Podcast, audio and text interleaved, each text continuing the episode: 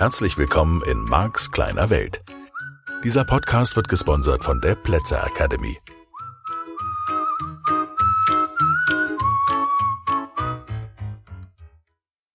Hallo und herzlich willkommen zu einer neuen Folge, neuen Ausgabe von Marks kleine Welt. Mhm, hallo. Na, wie geht es dir in dieser Zeit? Ich habe was super Spannendes festgestellt, finde ich. Du weißt ja, ich beobachte das Leben immer durch meine eigene Brille. Und so entsteht Marx kleine Welt, so wie jeder von uns. Und was ich super spannend finde in diesen Tagen, einmal mehr, weil es meinen Beruf so ein bisschen tangiert, ist der Umgang mit der Angst. Und äh, das ist ein Riesenthema, das ist überhaupt gar keine Frage. Angst ist einer der Hauptmotivatoren für das Verhalten von Menschen. Sozusagen, das ist der Grund, warum die meisten Menschen sich bewegen. Und ich habe in diesen Tagen in denen ich nicht so viele Seminare geben darf, also eigentlich gar keine, ein bisschen Online-Seminare donnerstags abends, wie du weißt. Aber ansonsten ist es irgendwie, ja, von Woche zu Woche weiter warten. Habe ich natürlich hier und da Coachings, habe ich Menschen, die sozusagen mal eine Stunde oder zwei äh, mit mir ein Coaching haben wollen. Und das hilft uns natürlich auch, freut mich auch. Und was ich immer wieder herausfinde, aber es kann natürlich meine persönliche Brille sein, sozusagen. Von daher sind viele Dinge, in meinen Seminaren und natürlich auch in diesem Podcast, auch in meinen Hörbüchern, sind Themen, wo ich immer dazu sage, nimm es als These.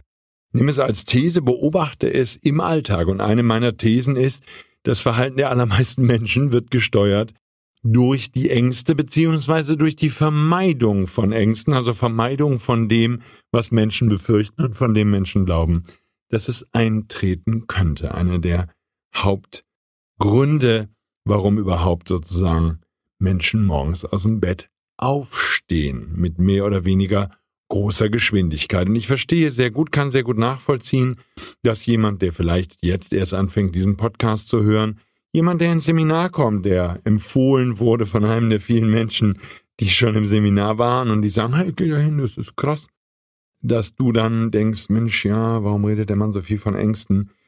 Das hat was mit Hingucken zu tun. Das hat natürlich auch mit der Bereitschaft überhaupt erstmal zu tun, sich diesen eigenen Themen zu öffnen und sich natürlich auch den Ängsten zu stellen. In der vergangenen Woche haben wir viel über das Mischgebiet gesprochen, also über die normale Welt da draußen. Und diese normale Welt ist es ja, die du beobachtest, die ich beobachte und in der wir beide uns natürlich immer auch mehr oder weniger befinden. Bei mir heißt das Programm dann NLP Practitioner, der Einstieg wo Menschen kommen und ich dir erkläre, okay, schau mal, hier sind deine Ängste entstanden und wir dürfen einfach zur Kenntnis nehmen, wir dürfen akzeptieren, dass in unserer Gesellschaft praktisch keine Methoden vorhanden sind, um mit diesen Ängsten umzugehen. Wir hatten heute Morgen beim Frühstück, wir haben gerade Besuch und ich genieße das total, haben wir gesprochen über die Ängste eines kleinen vierjährigen Jungen, der Angst hat plötzlich, nachdem es natürlich in irgendeinem Märchenbuch oder so vorgekommen ist und bei einigen Kindern vielleicht auch in einer Fernsehsendung, der plötzlich Angst hat, dass kleine Monster aus den Wänden kommen und sich deshalb nicht mehr traut, auf Toilette zu gehen. Andere Kinder würden sich vielleicht nicht mehr trauen, ins Bett zu gehen und haben Probleme einzuschlafen oder was auch immer. Ganz normale Effekte, die wir bei Kindern beobachten. Und mir geht's natürlich hier, du ahnst es schon, sonst wäre es ja nicht Max kleine Welt, um eine andere Facette dieses Themas. Und diese Facette ist eben, dass Eltern, dass die Menschen, die uns großziehen, keine Methoden kennen, mit diesen Ängsten umzugehen. Und sie selbst sind den Ängsten ausgeliefert, versuchen, so gut wie es nur geht, vor diesen Ängsten wegzurennen oder eben die Dinge zu tun, von denen sie glauben, dass sie geeignet sind, die Ängste außen vor zu halten. Und das ist in diesen Tagen deshalb sehr spannend zu beobachten für mich, an mir selbst und anderen Menschen. Es ist nicht, dass äh, ich vor all diesen Themen gefeit wäre oder so. Ich könnte von mir behaupten, dass ich mich bemühe, diese Themen bewusster anzugehen und schneller drüber zu stolpern, wenn ich mich seltsam verhalte. Ob mir das gelingt, hm, keine Ahnung. Manchmal ja, manchmal nein, ist nicht schlimm. Nur mal hinzuschauen, was sozusagen eine Angst mit dir macht. Das wäre ein schönes Thema, nicht nur für diese Woche, sondern für den Rest deines Lebens, immer mehr Bewusstheit eben zu entwickeln, an welcher Stelle motiviere ich mich von Angst. Und wir könnten jetzt sozusagen, könnte ich einen Schritt zurückgehen. Weil eine Frage in deinem Kopf sein mag, ja Marc, warum ist das denn so problematisch, wenn die alle das tun, wenn das ein ganz normales Verhalten ist in unserer Gesellschaft, wenn Menschen eben sich bemühen, den Ängsten auszuweichen mit dem, was sie tun, und sie sparen Geld, damit sie für schlechte Zeiten haben, weil sie die schlechten Zeiten so befürchten. Sie, äh, was weiß ich, lernen irgendeinen Job, ähm, der sicher ist, suchen sich eine Arbeitsstelle, die möglichst sicher ist Warum kritisierst du das? Ich kritisiere das gar nicht. Ich sage nur, der Haken ist ein bisschen der. Und das nur wieder ein Modell von Welt. In meinem Modell von Welt ist das ein Haken, weil unser Gehirn eine Tendenz hat, alles zu generalisieren, zu verallgemeinern, jedes Verhalten. Das heißt, wenn dein Unterbewusstsein, da sind wir ja in diesem Podcast schon in ein paar Sendungen vorbeigekommen, wenn dein Unterbewusstsein dich dabei beobachtet, dass du die allermeisten Dinge, die du tust, tust, um mögliche Katastrophen zu vermeiden, und das ist ganz normal in unserem Leben, glaube ich, dann würde es anfangen, Katastrophen zu suchen.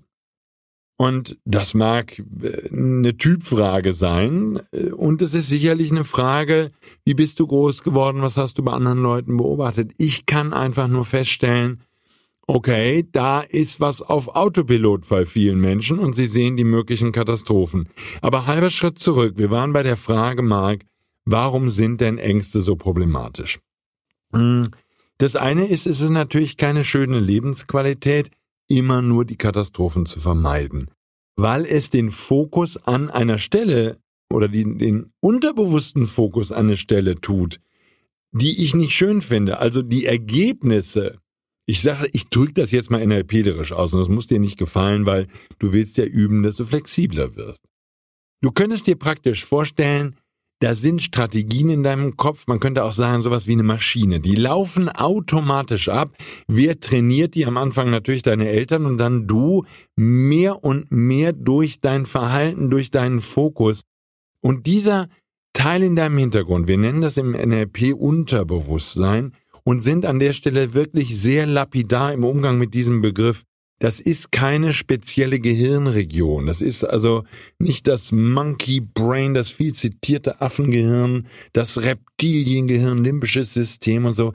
Mir geht's nicht um die naturwissenschaftliche Zuordnung. Mir geht's um den Teil deines Gehirns, der sozusagen im Wesentlichen dein Leben steuert, deine automatischen Aktionen und Reaktionen steuert.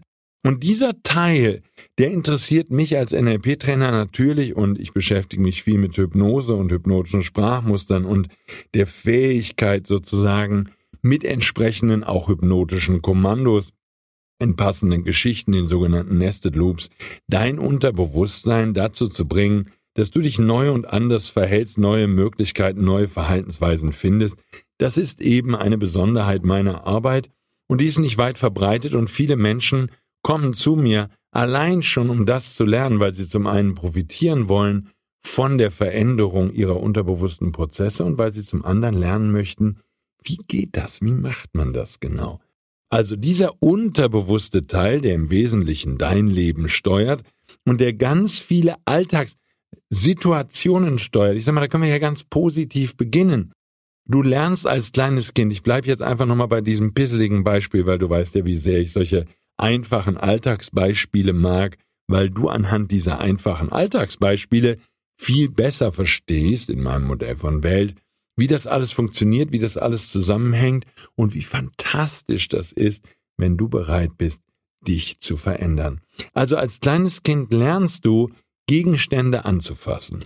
Und falls du noch keine Kinder hast, dann erzähle ich dir das kurz. Das sind wirklich Hunderte und Tausende von Wiederholungen, Übungen, Anfassen, Greifübungen, Festhaltübungen.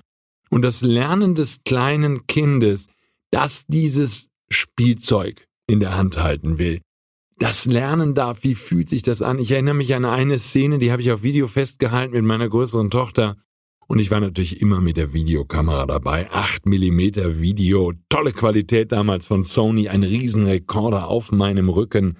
Und ich robbte auf dem Wohnzimmerboden hinter meiner Tochter her und filmte sie bei dem, was sie tat. Und in diesem Fall ging es um so ein kleines Papierchen, ich glaube von einem Snicker, sondern einem Milky Way, das auf dem Boden rumlag und das ich natürlich absichtlich als Filmemacher dort platziert hatte. Und sie krabbelte darauf zu, weil sie sich natürlich dafür interessierte, was das ist. Und ich erinnere mich, wie sie, sei jetzt einfach mal aus meiner Erinnerung, mindestens zehn Minuten, damit spielte und es anfasste, fühlte, wie schwer ist das, wie knistert das, was macht das für Geräusche.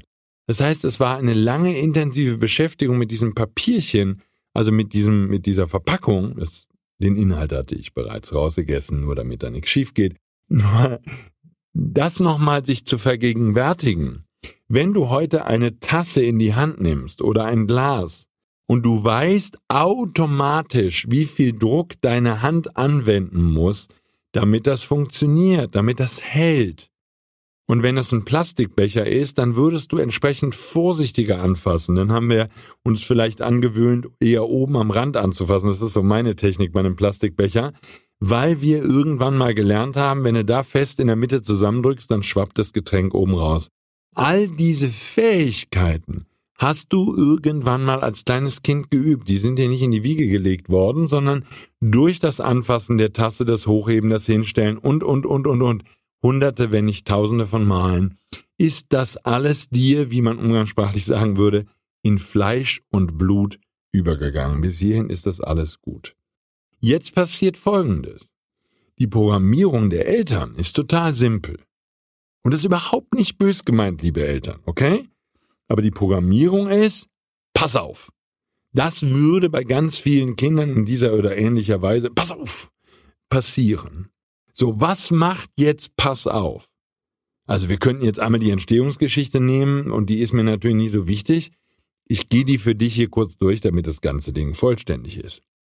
Also, Mutter oder Vater beobachten das Kind, wie es auf die Treppe zurobbt, auf irgendeinen Gegenstand zurobbt, sich an etwas hochzieht, wenn es ein bisschen älter ist, sich an der Schrankwand hochzieht und sie sehen die mögliche Gefahr voraus und das ist eine wichtige Funktion des Gehirns. Elterngehirne entwickeln, zumindest viele dieser Gehirne, entwickeln diese fantastische Fähigkeit vorherzusehen, was das Kind als nächstes tut. Und ich erinnere mich an die Zeit, als Kinder klein waren, als die Kids klein waren. Und man hatte, man konnte halt beliebig zu beliebigen Orten kommen. Man hatte so ein Radar dabei, so ein Scanner dabei. Der scannte die ganze Umgebung und du wusstest sofort, da ist eine Gefahr, da ist eine Gefahr und da ist eine Gefahr. So, wenn das Kind jetzt darauf zugelaufen ist, zugekrabbelt ist, wie auch immer, dann gab's halt aufgrund dieses Filmes, der in dem Kopf der Eltern ablief, was könnte alles passieren, verbale Äußerung, Warnung, pass auf.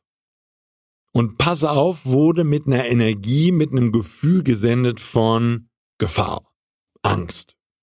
Also vielleicht ist jetzt Angst der übertriebene Begriff, aber du weißt, worauf ich hinaus will. Da ist eine Bedrohung. Und das Kind lernt typabhängig, elternabhängig, sind beide Eltern so, wie groß ist die Welle, die sie machen. Das hängt sicherlich von vielen Faktoren ab und deswegen sage ich in den Seminaren, auch in diesem Podcast gerne, das ist zufällig das Verhalten, was du dir dann angewöhnst. Es gibt die draufgängerischen Kinder sozusagen, die lassen sich von dem Pass auf nicht bremsen, da ist das Pass auf das Kommando, Mensch, jetzt gib mal richtig Gas, da scheint es jetzt um Spaß zu gehen. Gibt andere Kinder, die bei Pass auf richtig sozusagen in sich zusammensacken und, und ganz still werden und ganz vorsichtig gucken im Sinne von, irgendwo muss eine Gefahr lauern, sonst hätten Papa oder Mama das nicht gesagt. Ich weiß nur nicht welche. Das bedeutet, so ein Begriff wie pass auf, sei vorsichtig, Achtung, würde nur dafür sorgen, und ich weiß nicht, ob ihr sowas heute in eurem Leben habt. Wenn ich von einer Person gewarnt werde, ich sage jetzt einfach von einem Beifahrer, Vorsicht!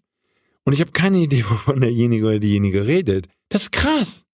Was mein Gehirn tut, ist, es fängt an, die Umgebung zu scannen.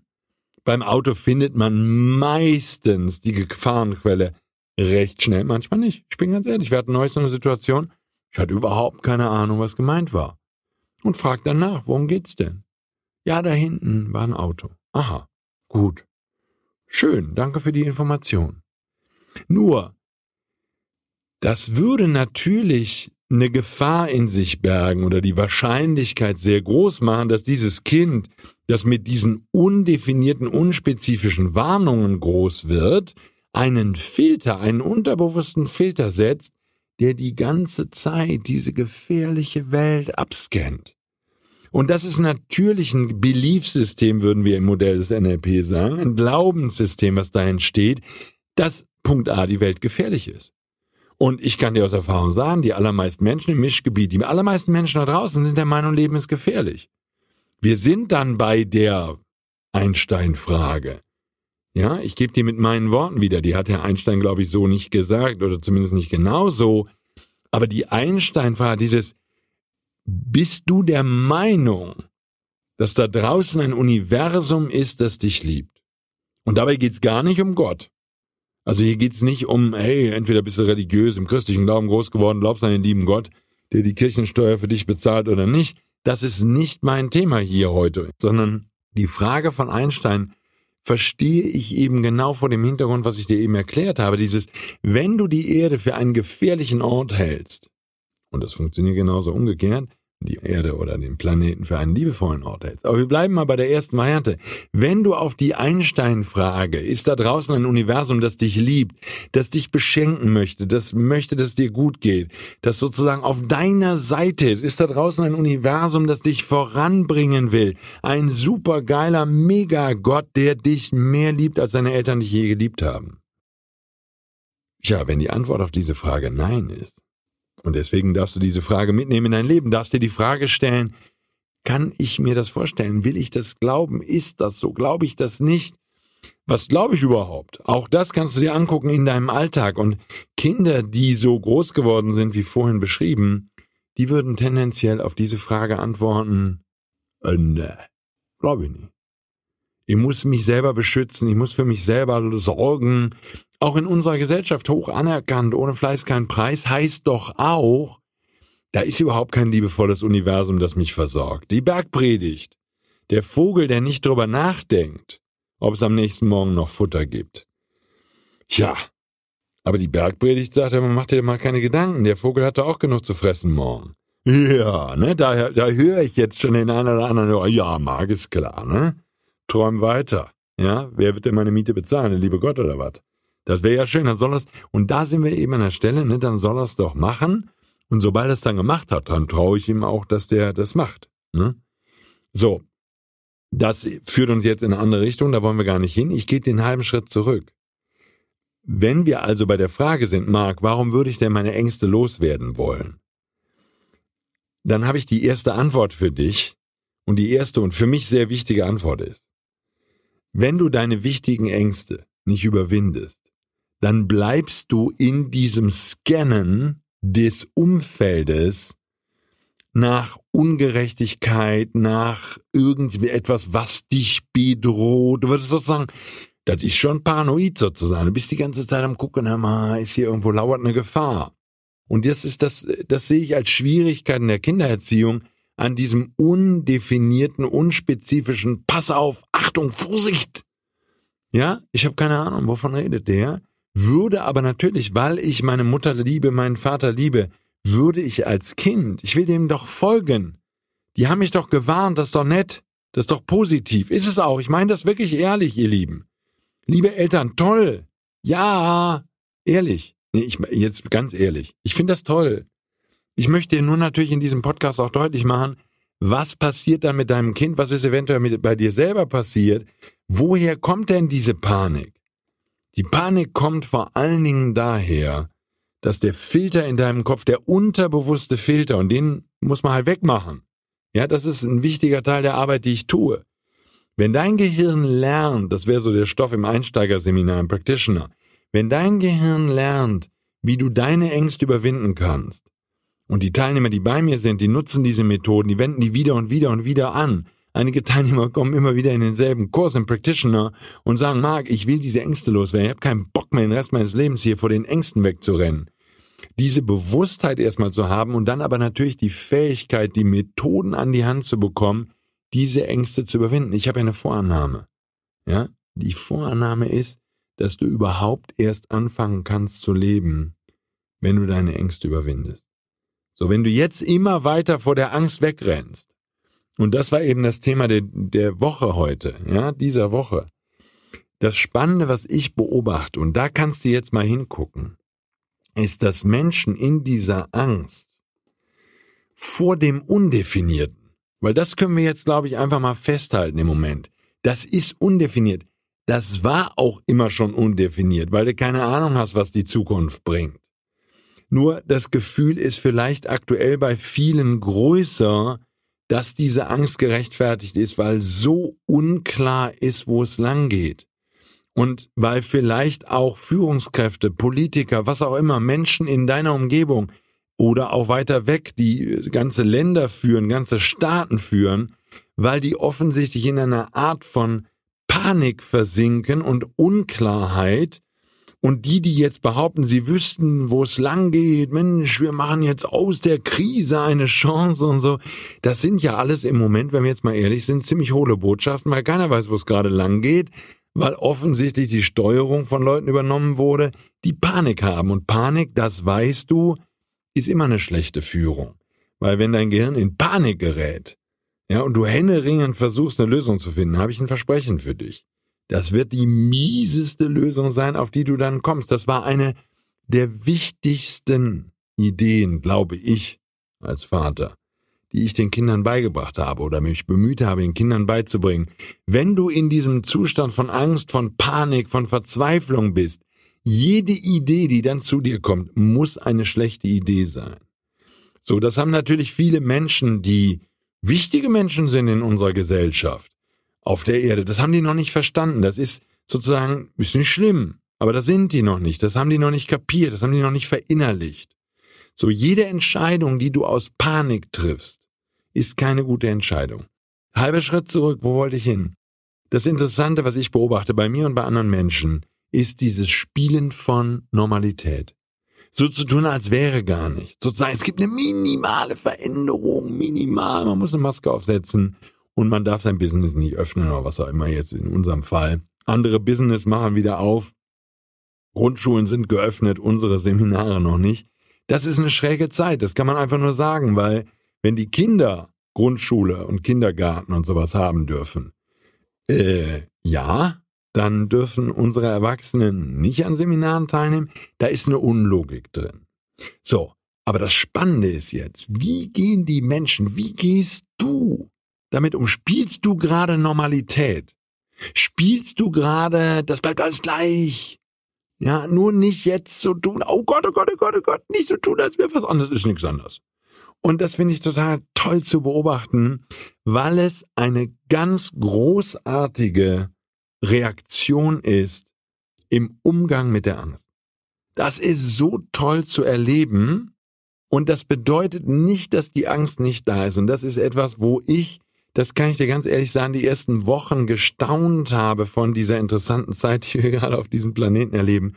Die ersten Wochen habe ich gestaunt, wie sehr so viele Menschen so tun, als wäre nichts. Und sie spielen das alles runter und loben sogar noch, loben, sagen, ja genau, das ist die Methode, so muss es gehen, das schaffen wir auf jeden Fall. Wir machen einfach alles zu und bleiben einfach in der Wohnung sitzen, bis der Grippevirus vorbeigezogen ist.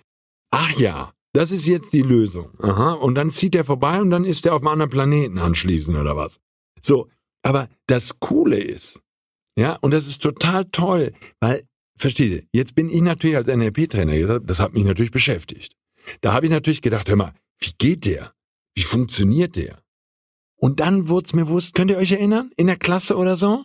Ja? Kannst dich erinnern? Wenn der Lehrer kam und du hattest Angst, dass du dran kamst, ja, weil du, da können jetzt nicht alle mitspielen, aber weil du mal wieder deine Hausaufgaben nicht gemacht hattest. Und ja, und du hast, was hast du gemacht? Versteckt. So getan, als wäre nix. Ja, ich habe da immer gesessen, ich kann mich erinnern, ich weiß heute, dass der Lehrer dadurch genau wusste, dass ich meine Hausaufgaben nicht gemacht hatte. Aber ich habe da gesessen, habe meinen Stift ausgepackt und habe Notizen gemacht auf einen Zettel. Wahrscheinlich habe ich irgendwelche Figürchen gemalt. Ich bin nicht gut im Malen, aber habe ich wahrscheinlich geometrische Figuren gemalt, Plus- und Minuszeichen ganz einfache, basic grafische Figuren. Aber ich habe mich interessiert, konzentriert an meinem Platz aufgehalten. Ich habe sozusagen den Kopf eingezogen. so ein bisschen, ne? Kaninchen vor der Schlange. Nicht bewegen, praktisch nicht atmen, Herzschlag runterfahren und gucken, dass die Gefahr vorübergeht. Ist also eine mögliche Angstreaktion. Nur, dass wir kurz gesprochen haben, davon verschwindet die Angst nicht. Das weiß das Kaninchen auch. Bestimmt gibt es Kaninchen auf diesem Planeten, wo die Schlange dann einfach sich denkt, hör mal, was für ein bescheuertes Kaninchen, das ist mir zu blöd, das fresse ich jetzt auch nicht. Keine Ahnung, ob die Schlange das dann mitkriegt. Hängt ein bisschen von der Schlange ab. Ich habe mal, ich erinnere mich, merke ich gerade, dass ich als Junge gelesen habe, die können nicht gut gucken, aber die haben so Grübchen vorne an der Nase sozusagen, Nasenlöcher, so eine Art von. Und damit können die, glaube ich, Wärme detektieren, wenn ich mich recht erinnere. Aber ich glaube, es hängt auch noch an Bewegung. Es hängt an Bewegung. Also von daher ist das Verhalten von dem Kaninchen nicht blöde.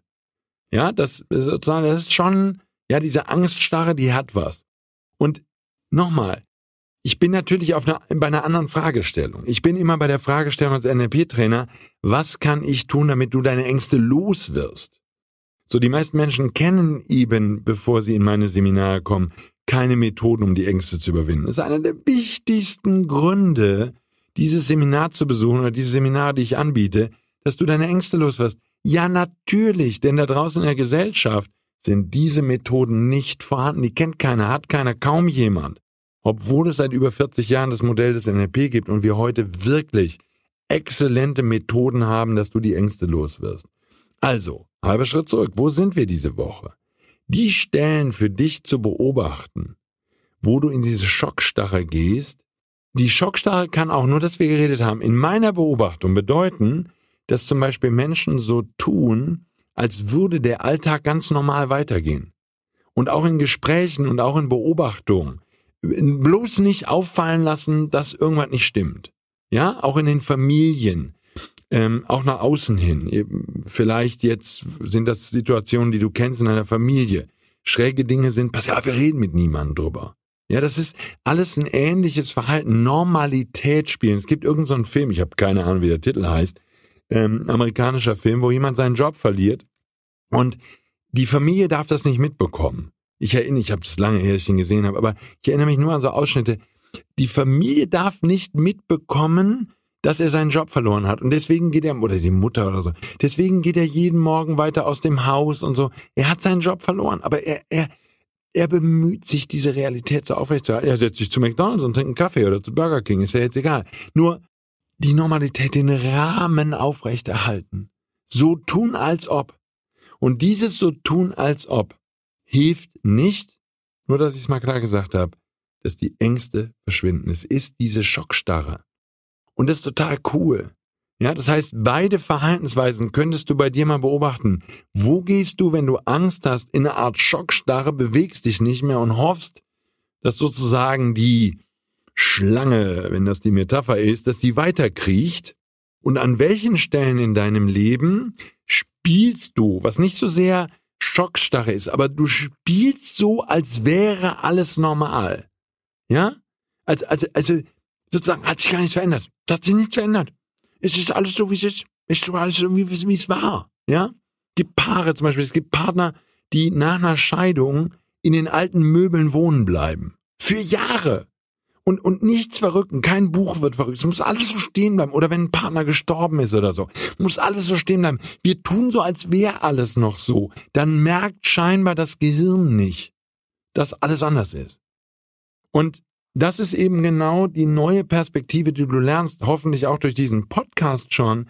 Diese ganz simple, logische Erkenntnis, das einzig Konstante in deinem Leben ist die Veränderung und so zu tun, als würde alles gleich bleiben, unabhängig davon, wie die Zeiten im Außen sind, die Wirtschaft ist, dein Job ist. So zu tun, als wäre der heutige Tag wie der gestrige. Das ist ein Irrtum, das ist eine Fehlannahme und das, was so ein bisschen meine Idee ist, ist dich zu begleiten auf dieser Reise, dass du dahin kommst, dass du es als angenehm, als schön, als positiv, als interessant, als klasse empfindest, dass morgen anders ist als heute. Dass der neue Tag nicht als großes Versprechen daherkommt, aber als Potenz, als Potenzial der Veränderung, deiner Veränderung. Auf dem Weg, dass es schöner wird.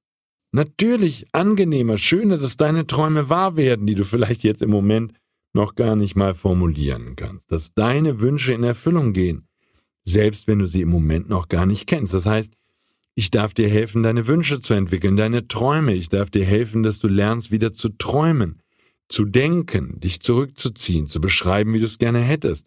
Du darfst auch hingucken, was stört dich, wovor rennst du weg, wovor hast du Angst, willst du deine Ängste überwinden. Das ist die Reise. auf die ich dich mitnehmen möchte.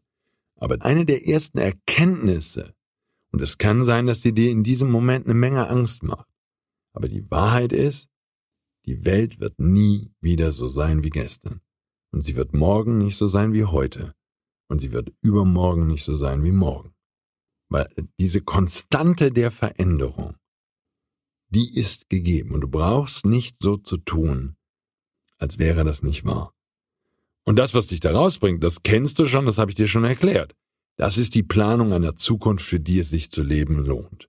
Und das ist wichtig in dieser Zeit, weil ansonsten die Gefahr so riesig ist, in einem Loch zu versinken, dass du dir selbst gebuddelt hast, weil du so viel Angst hattest vor der Veränderung. Cool, also viel Stoff zum Nachdenken und ich denke, wir machen genau an der Stelle in der kommenden Woche weiter. Danke fürs Zuhören, eine schöne Zeit, bis nächste Woche. Tschüss.